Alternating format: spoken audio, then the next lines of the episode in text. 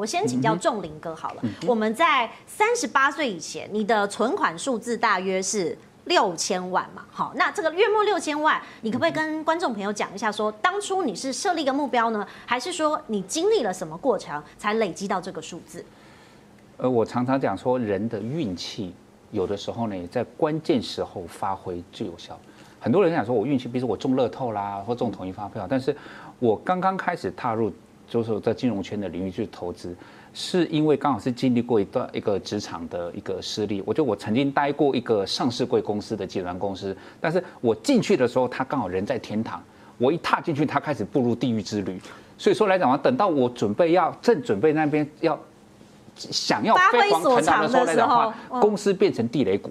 嗯，然后呢，在那个时候来讲，当然经过一阵子的磨练，那时候大时候大家都想走，但是我就是留在那边，就是等于是说好像。反正公司也不会亏，就是薪水不会欠发，所以我在那边包括就是写很多的一些报告啦，做一些研究，然后慢慢就都觉得说，哦，其实当上班薪水领个几万块，但是你的投资如果说做得好的话来讲，其实用钱滚钱似乎是一个比较好的方法。哇！所以当时其实有一点点点机运，就是说第一个我运气好，遇到了一次学习的机会；第二个就是说我刚刚好，我第一次大部位的进场就遇到了科技泡沫的终点。是。所以在科技泡沫的终点的时候，当时我只是做了一个很大胆的决定，就是说，在我能够动用的所有的资金，我全部在不影响生活的情况之下，我现在全部在低点压下去。这一点其实对于很多人来讲的话，就是一个事后在讨论，就讲说，大家都会讲是说啊，低点我就应该要投资的部位大一点点。嗯。但是对我来讲的话，很多人都会想说啊，下次我就这样，下次我也要这样。但是当真正到低点的时候，大家会很害怕。会不会觉得说，哎，现在都已经四千点了，会不会有机会到三千、两千？大家都不敢投资。但是，当我们在前面因为工作压缩学到了一些的东西，然后再经过了反复的验证之后，我们在那个科技泡沫的低点第一把进去，就要说第一统计。像我们常常会跟大家开玩笑说，你的投资报酬率百分之五十，你可能会觉得很开心。是。但是看你的本金呢、啊？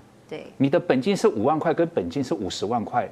那个概念就不一样，所以我们来看一下啊，你在这个基金的投报率是五百趴，哎，好，所以大家会很惊讶说，这个就是我的第一天，这是算我当时科技泡沫进场的时候。其中的那三档，好，那这三档我也很好奇，因为有新兴市场哦，很明显嘛，你选印度跟印尼，那为什么会有南韩？你当初这个标的是呃基金经理人建议的吗？还是说你自己心里有一些感应，觉得哎，它可能效果会很不错？心里有感应那就糟糕了。我们的对啊，我们的八字在农民历来讲的话，我们的八字只有二两七，我们完全不能靠感应了，靠感应会死人的。说当时的研究其实很很简单，就是说，因为在整个的我们讲说科技泡沫。科技泡沫结束的时候来讲的话，因为科技只是泡沫，但是它的泡沫不是科技本身，是当时的那个打抗的概念，让大家以为是说任何一家公司，你只要点打抗，你就会翻身。但是在实际的我们讲硬实力来讲的话，我想是说在全世界除了龙头的像什么美国啦或以色列啦那些之外，我想在以新兴国家来讲，大概台湾跟韩国。是属于科技上面的，算是比较有具有地位。像日本都还算是比较成熟的，所以说，在一个就是我们讲说底部进场的时候，我会比较优先选择是比较新兴的，因为新兴来讲，它的那个活动力会比较好。虽然以强势来讲。龙头啦、指标啦，这种像美国啊、日本这些都是龙头指标，但是新兴的我就觉得会机会会比较大一点点，所以说我当时会选择这三个地方。那这三个地方来讲的话，其实我们在选的时候来讲的话，其实也是有一点点担心，因为毕竟那是第一次下这么大的部位进去。但是因为我对我来讲，那种机会叫做可遇而不可求，然后来了之后来讲，就是第一次进去之后来讲的话，算是刚刚好。搭上了这一次的顺风车，那就等于是说，你投入的资金如果是以六百到八百万来讲的话，这一把上来，你已经先到达一个合理的水准，你后面再执行后续的进出啦，或是后续的研判。你反而会变得更淡定，而且你会更有一个决断的一个能力了。好，观众朋友看到这个基金的数字哈，觉得很惊人。那过去呢，其实大家在投资的时候，呃，相对来说有很多人这个接触的时候是很轻松的啊，用小额的部位进去，所以他们会说这叫被动投资嘛。我就是投资了之后，我就放了好一阵子。你这个实在是放多久？这个大致上都至少要放到四五年了，放到四五年，放到四五对，所以其实会有一个区间哈。那但是另外一种比较激进型的，我觉得应该是博人哈，博人应该算是主动式的投资。那过去主动式基金呢，其实大家可以想，就是目标它是要打败大盘的嘛，而且它是主动判断这个标的的。博人，你可不可以讲一下说，哎，你跟这个仲林，你的点不一样在哪里？当初你怎么会想要做投资这个动作？因为他刚刚提到是过去看到科技泡沫嘛，这是一个触发点。那你是什么点让你觉得说基金的操作可以有自主性？我觉得我跟仲林应该是。年纪相仿了哈，年纪相仿，所以我们其实大部分的人生经验，应该这这个投资的人生经验是其实是差不多的。没有，那我我没有经历过帅哥这个经验，我没有经历过这个经验呢。所以对我而言，很大的一个影响也是科技的呃两千年的这个科技，也是在这个时间点泡沫。那其实我的投资经验并不是非常的长，其实大概在那个之前的两三年，也就是说我大我研究所毕业之后，才刚开始我的投资生涯。好，所以我那时候才刚开始投资，可是马上不过多久就遇到科技泡沫。好，那刚开始都是追求这种热门股啊，公司有什么消息，哪个东西要 IPO 了，整天都是在选这个东西。那第一次的两千年的泡沫化之后，我就开始去想说啊，那在之前从泡沫化之前到之后最成功的就是大概就是巴菲特。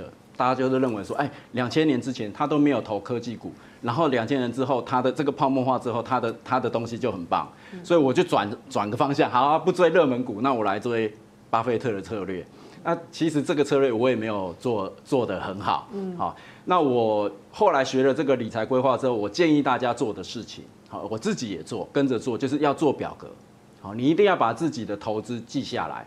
那简单的算法就是，你至少一年要算一次，你现在总共净值是多少？净值哦，哦，你的净值就是你的资产。所以你是用年来做时间的区分，至少要做到这样。嗯，好，那隔一年你又会算出一个净值。那你最简单的一个出估的方法就是，这个今年的净值减掉前一年的净值，再扣掉你今年存了多少钱。好，因为这是存的嘛，不是你投资报酬的嘛，再除除以前一年的净值。就是你一个初估的投资报酬率，啊，所以你至少要知道我全部的这个投资的钱，粗很很粗俗的算一下，大概的投资报酬率是多少？如果这个没有办法做赢当时的市场上的指标的指的指数，那你不就白做了？嗯，就就是花了很多功夫，结果你也没有报酬好很多。好，所以我就慢慢的借借由这个的比较，慢慢的转向。大概也是在两千零三年左右，台湾推出了这个零零五零的这个指数型基金。从那个时间开始，你看每年比比比比，就发觉自己没有他这么厉害。那六百六百趴的报酬率我没有做到，所以我的报酬率大部分最后的结果就是没有像零零五零这么好。是，对，所以当然你诚实的面对自己，假如你做的很好，那当然就继续做啊，因为像。像像仲林这样子的结果当然是很棒的。那我觉得大部分的人如果诚实的看自己的投资报酬率，而不是看自己最好的投资报酬率。嗯，所以中间你有赔过吗？还是一定的，一定。所以是到这几年才慢慢的比较稳健吗？对对对。那另外一个就是说，在这样子的长时间的投资投资下来，你一定也会遇到骗人的人。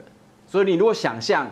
说这整个市场每一间公司都是为了我们在赚钱，我投资哪一间公司都好，那你总有一天会遇到骗人的家伙啊！骗了我的是博达的叶树飞，所以这个哇，这是社会新闻事件，是。那么多年前呢，我现在随时都可以想起来这件事情哈。那当然是痛哈，比如说你存了一整年的钱，就是就就就这样子变成零了，好那。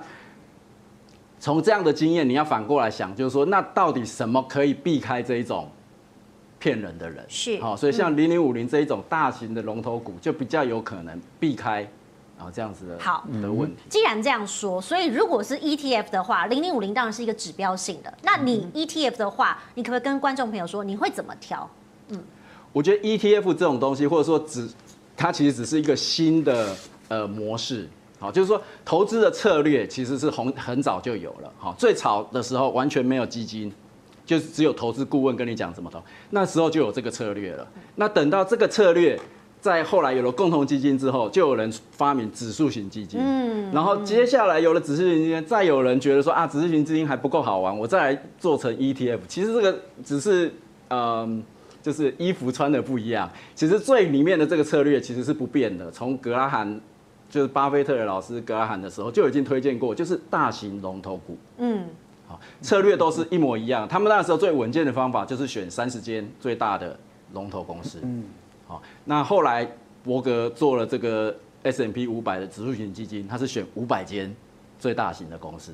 那到了我们台湾是选前五十大的公司，其实他一连串的这些策略都是一模一样的，啊，只是包装的机器不一样哈。有的时候用共同基金，有时候用 ETF，或最早的时候是呃投资账户，由那个投资顾问帮你管理，啊，其实都是同一个策略。